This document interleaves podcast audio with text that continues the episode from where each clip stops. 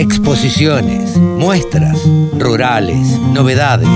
Toda la información en la radiodelcampo.com. Consultor de productores agropecuarios en ganadería, cuando uno dice esta, esta palabra, automáticamente eh, lo refiere a Víctor Tonelli. ¿Por qué? Porque ha ocupado lugares muy preponderantes, lo sigue ocupando, es referente de la ganadería en la Argentina, da charlas, anda por todo el país y bueno, a nosotros se nos ocurrió en este último programa del año consultarlo a él para ver, para que nos haga un poquito un resumen. Hola Víctor, ¿cómo te va? ¿Cómo estás? ¿Qué tal, Carlos? ¿Cómo estás tanto tiempo? Muy bien, muy muchas bien. gracias. Muy bien, por suerte. Gracias por atendernos. Y, y, la pregunta, como decía en la apertura de la nota, a ver, me parece que lo que se impone en este 18 de diciembre, nuestro último programa en vivo, eh, es preguntarte qué resumen haces, qué resumen hace la persona que ha, integrado la cadena de las carnes, integró la cadena de las carnes, bueno, ha integrado eh, diversos y sigue siendo un referente de la ganadería. ¿Qué resumen haces del 2021 respecto de la ganadería?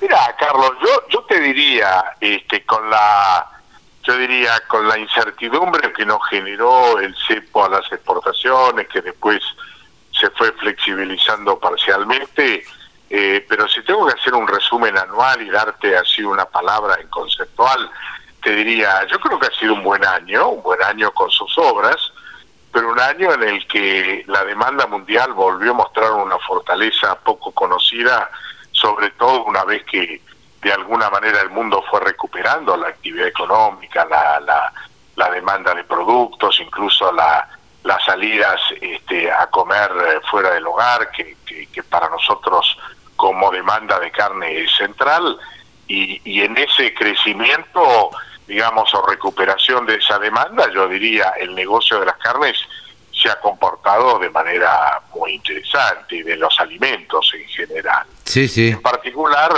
en particular cuando miramos un poquito ya en la, digamos, más en la, en la coyuntura política y en el y en la cuestión del, del mercado interno y de, y de, ciertas incertidumbres que se generaron, yo te diría, el cepo a la carne fue de alguna manera un, freno, un desestímulo a la producción, este, que, que generó perjuicios de manera significativa, pero bueno, con el cambio de ministro y con el cambio de diálogo y con de alguna manera tal vez una comprensión por parte de, la, de los funcionarios que hoy están dirigiendo las políticas del sector, me parece que, que, bueno, vamos a terminar un año en ese sentido mucho mejor de lo que pareció a mediados de año. Eh, Víctor, vos considerás, vos fuiste bastante crítico a las políticas eh, implementadas por el gobierno respecto de, de la carne. ¿Crees que eh, con el cambio de ministro esto se, se revirtió o por lo menos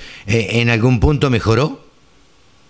Mira, sí, no, con el cambio de ministro y sobre todo con la devolución de, de alguna manera de la atribución a tomar decisiones vinculadas a las políticas agropecuarias al Ministerio de Agricultura. Ajá. Yo creo que el enorme daño que se generó en su momento, y no quiero, digamos, menospreciar a, a ningún individuo, pero sí creo que las políticas públicas, cuando pasaron, las políticas agropecuarias pasaron a, a, digamos, al Ministerio de la Producción, se le hizo un enorme daño porque además había un desconocimiento profundo sobre el sector, se tomaron medidas que fueron absolutamente inconducentes, innecesarias, generando un daño importante sin que se haya obtenido como contraparte ningún beneficio para el consumidor, que en, pre, que en principio era el objetivo. ¿no? Así sí, sí, era lo, vuelta, que, era lo que se decía al ministerio yo creo que de por sí fue buena. Y la verdad que la, vuelta de Domínguez al escenario del sector, porque estuvo ausente muchos años, ya lo conocemos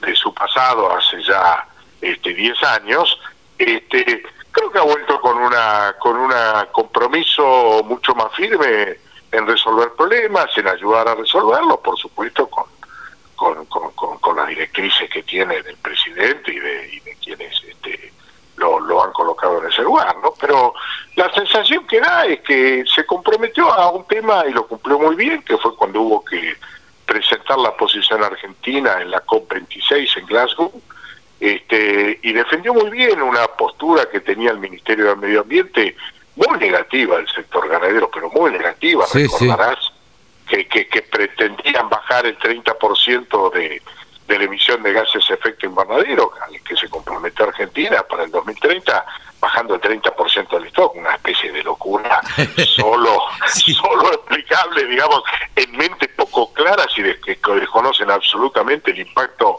social, económico y político que hubiera tenido.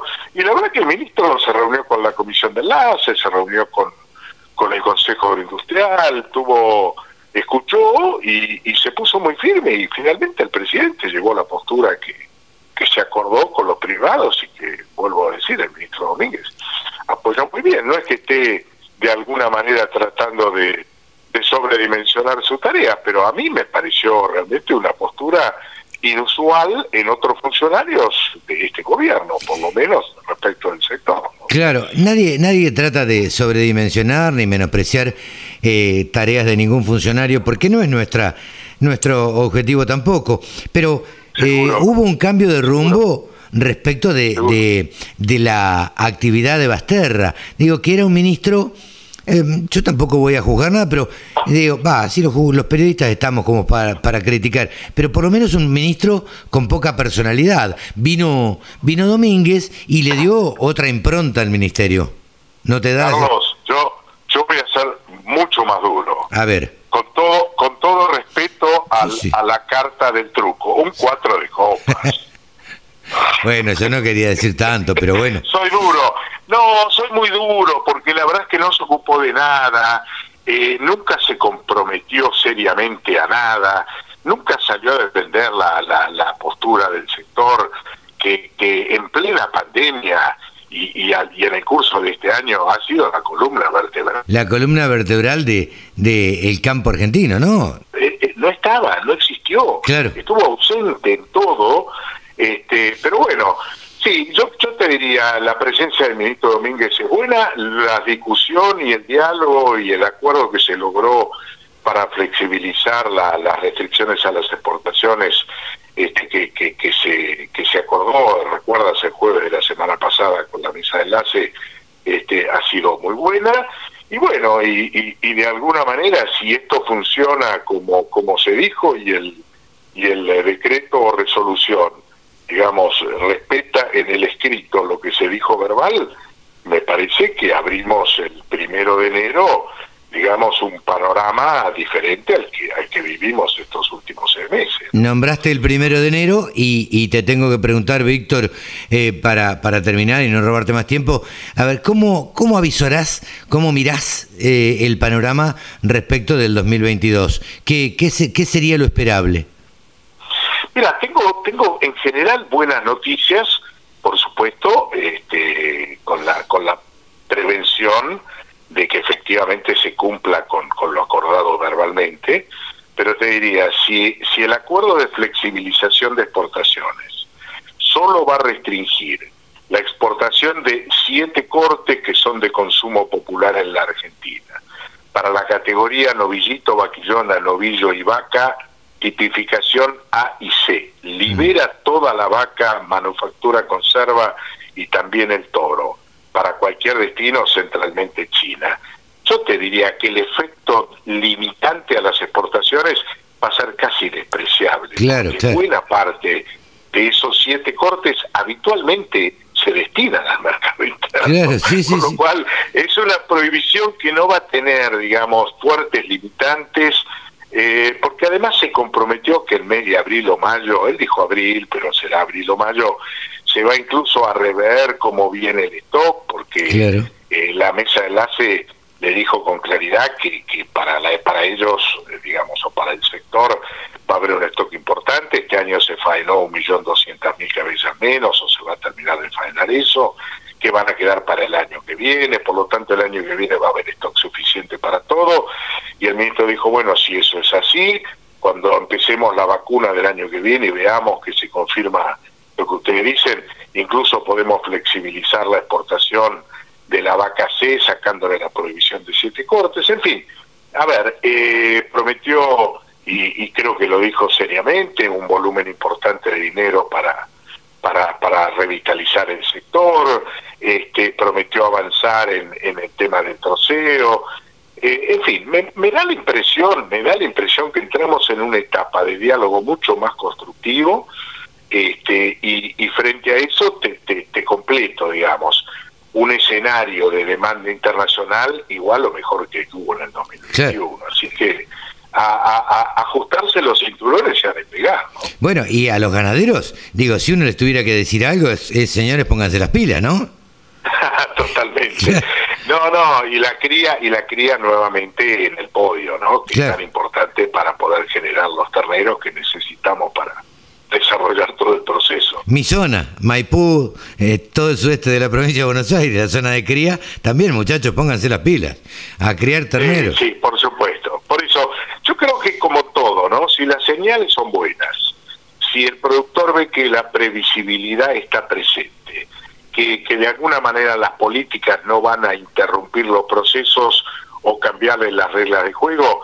La verdad es que el productor está sano financieramente, está con los rodeos este, en procesos de mejora de eficiencia y productividad y por lo tanto si las señales son buenas las respuestas van a ser muy buenas. Seguro, seguro. Víctor, te agradecemos muchísimo este contacto con la Radio del Campo y te deseamos lo mejor para el 2022 y, y bueno, y seguiremos charlando de vez en cuando para ver cómo va el rumbo de la ganadería en la Argentina. Víctor, felicidades y muchas gracias. Muchas gracias a vos, Carlos, y un placer de charlar contigo. Fuerte abrazo. Un gran abrazo. Víctor Tonelli, el consultor, uno de los consultores más reconocidos en la Argentina en ganadería. Ha pasado aquí en los micrófonos de la Radio del Campo. Remates, buenas prácticas, siembra directa, pulverización. Toda la información en la Radio del Campo.